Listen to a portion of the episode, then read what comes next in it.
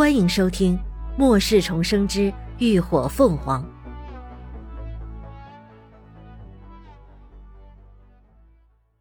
第一百五十七集《空袭》。唉，我知道，我就是有点担心他。乐乐叹了口气：“陷入爱情的女人呐，果然都傻透了。靠个臭男人，能靠到什么时候啊？”他要是肯努力一点，把异能等级给提高了，谁敢随便欺负他呀？林鸾失笑摇头：“ 你呀，就别杞人忧天了。你见他有找过你来诉苦吗？”“没有。”乐乐摇头。“那不就得了？”林鸾道。“有时候你自以为是的同情，可别人未必需要。”乐乐顿时微微一滞。回想到刚才孙薇薇看他的眼神，心里突然就多了几分酸涩滋味。是啊，他们都不再是当初的他们了。一时间，两人各怀心事的沉默了下来。然而，坐在他身后不远处的刘刚却暗暗握紧了拳头。时间过得很快，太阳渐渐朝着西边的山头坠落。一个小时的休息时间马上就到了，已经有人开始招呼大家上车。林鸾也牵着高迪，正和乐乐朝他们的卡车走去。然而才走了几步，他却突然脸色一变：“乐乐，你先带着小迪回车上去，关紧车门，快！”说着，他就将高迪推给了乐乐。乐乐见他神情严肃。明白情况紧急，也没有多问，一把牵起高迪的手，就朝卡车跑去。怎么回事？秦志远低声问。林鸾拧起眉。有一群丧尸鸟正朝这里飞来了。这是高迪刚刚探测到的情况。虽然都是在天上飞的，但丧尸鸟可比变异蝙蝠难缠的多了。毕竟动物被打疼了知道跑。但丧尸鸟一旦闻到气味而来，那绝对是至死方休啊！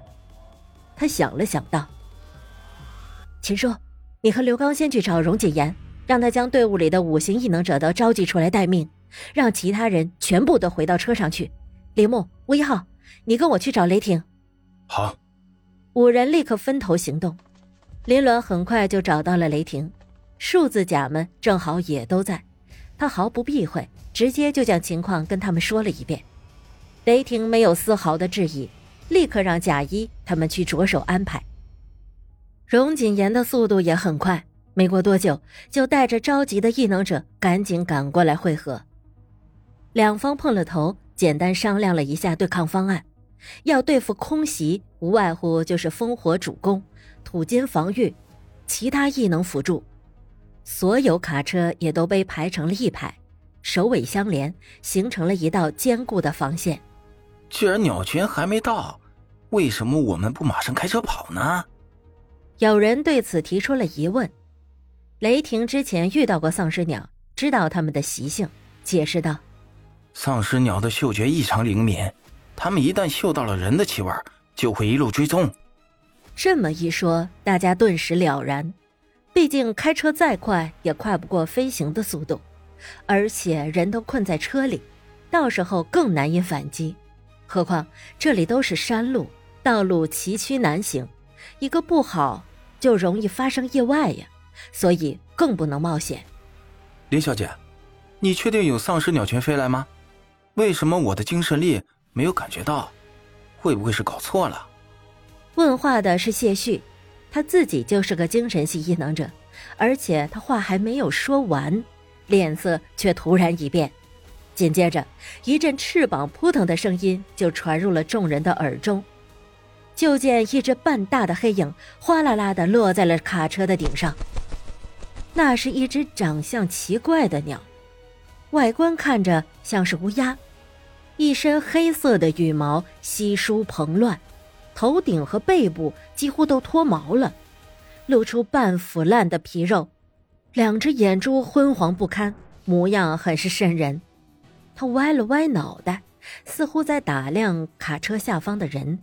紧接着，他突然张开尖锐的喙，哇的一声大叫了一下，那凄厉的尖叫声顿时划破了原本的宁静，传遍了整个山林。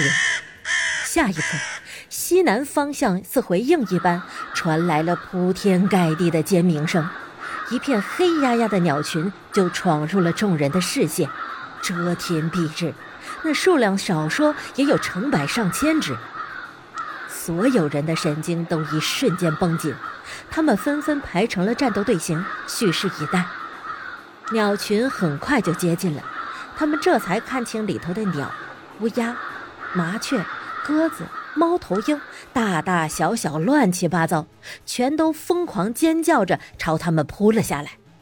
动手！一声令下。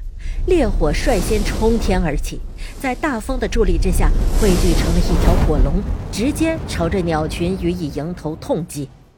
那耀眼的火光比天边的晚霞还要绚烂，无数的丧尸鸟如流星般噼里啪啦的往下掉，那场面煞是壮观。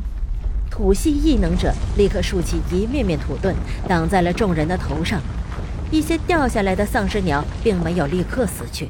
仍旧在本能的驱使之下扑腾着朝着人群逼近，但很快又相继被打爆了脑袋，彻底归西。这一次任务带了近一百五十人，而且还都是基地里的精英。众人齐心合力之下，要对付一群丧尸鸟，并不算困难。绝大部分的丧尸鸟都葬送在了烈火和锋刃的双重攻击之下。剩下的漏网之鱼也都被各种异能纷纷击杀，战况很快就落下了帷幕。原本黑压压的一片天，再一次拨云见日了。等到最后一只丧尸鸟被一刀削去了脑袋，所有人都累得气喘吁吁。这一场突如其来的战斗，不仅消耗了大家的异能和体力，也让不少人身上都挂了彩。但好在重伤的不多，基本都是皮外伤。眼看着太阳就要落山了，众人没有在现场耽搁太久，稍作清理后，就迅速的回到了各自的车上。车队重新启程，车轮碾压过地上密密麻麻的鸟类尸体，朝着山下的路开去。你怎么看？驾驶室内，荣锦言一边由治愈系异能者给他处理伤口，一边淡声的问道。一旁的谢旭皱着眉，慎重的开口：“他们队伍里肯定有个精神系异能者，而且异能等级要在我之上。他的精神力已经达到了二阶初期，然而对方精神力的辐射范围显然远在他之上，甚至相差不是一点半点，至少已经达到了三阶。”荣锦言挑了挑眉：“你觉得会是谁？”我不确定啊，谁都有可能。谢旭摇头，感慨了一句：“不过涅槃小队还真是卧虎藏龙啊。”荣锦言勾起了唇角，露出了一抹意味不明的笑来：“哼，可不是。所以更不能放虎归山了。”顿了顿，谢旭突然又想起什么，开口道：“对了。”孙小姐刚刚上了林伦他们那辆车。荣锦言眸底掠过了一抹金光，但很快又沉静了下来。无妨，让他去吧。感谢您的收听，下集更精彩。